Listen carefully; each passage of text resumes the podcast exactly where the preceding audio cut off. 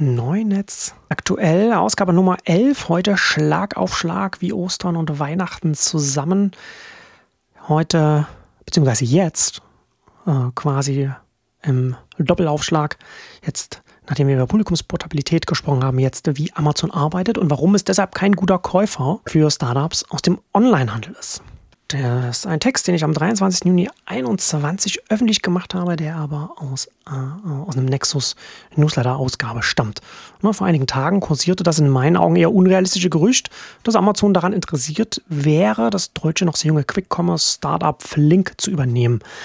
Es war ein guter Anlass für mich, im Nexus Newsletter über die Arbeitsweise von Amazon und einer meiner daraus abgeleiteten Arbeitsthesen zu Amazon zu schreiben. Und hier kommt der Text aus dem Mitglieder-Newsletter, den ich öffentlich gemacht habe. Amazon kann keine Verkaufsmarken neben Amazon haben. Servus ist die fast vergessene Ausnahme, an deren Existenz sich wahrscheinlich nicht einmal alle Amazon-Managerinnen erinnern.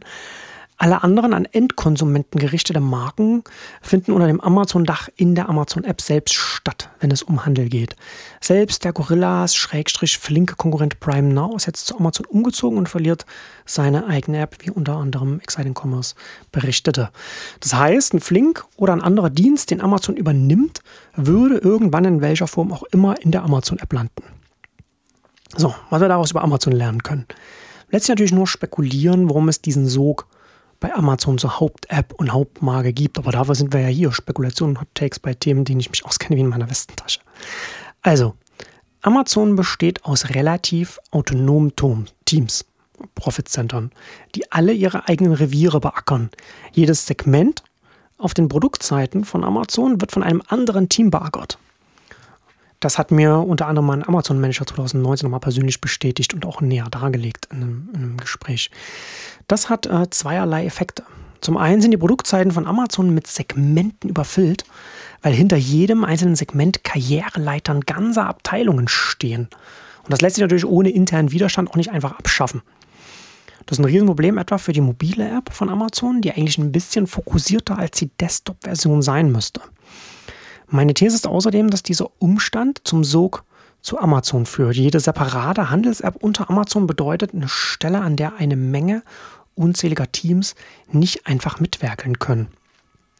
Alles, was dagegen jetzt zu Amazon umzieht, ist etwas, das theoretisch auch die Kennzahlen dieser Teams verbessert, weil damit alles nach oben geht. Es gibt also immer viele interne, vermeintlich unabhängige Stimmen bei Amazon, die dafür pushen werden, ein separates Amazon XYZ zur Amazon-App umzuziehen. Aus all dem folgt dann wiederum, dass Amazon kein guter Käufer für andere Online-Händler äh, oder Marktplätze zum Beispiel ist. Könnte auch der Grund sein, warum Amazon kaum Übernahme in diesem Feld im Vergleich zu anderen Feldern, in denen sie äh, tätig sind, noch macht. Oder Amazon vielleicht auch von potenziellen Übernahmezielen auch zurückgewiesen wird aus diesem Grund. Ja, das ist auch schon Ende dieses relativ konzisen Textes, hoffe ich mal. Der Text ist zuerst in Nexus 71 erschienen. Das hieß äh, Amazon plus Flink, die drei Warums, Plattformverzahnungen, Multimarktplatzstrategien, ist am 11.06.21 erschienen. Nexus ist das Mitgliederangebot von neuen. Jetzt kommen mit zusätzlichen Newsletter, exklusiven Podcast und einem Discord-Forum, in dem man sich austauschen kann. Weitere Themen in Nexus 71 waren unter anderem, was wir, was wir jetzt hier schon gesprochen haben, hat man dann noch äh, Twitter-Review und die Frage der Einordnung von vertikaler Integration bei Plattformen. Dann haben wir Twitter-Review und Newsletter-Dienste. Dann auch noch ein paar Anmerkungen zu bis WDC und Verzahnungen von Facebook bis Apple im, im, im Überblick ein bisschen gemacht. Und dann hatten wir zum Onlinehandel noch Etsy, Depop und die Multimarktplatzstrategien und dann noch was zu Lieferdiensten wie Gorillas, Lieferando und alt versus neuen, wie das wahrgenommen wird. Ja, und damit kommen wir jetzt heute schon zum Ende dieses Doppelschlags. Vielen Dank fürs Zuhören und bis zum nächsten Mal.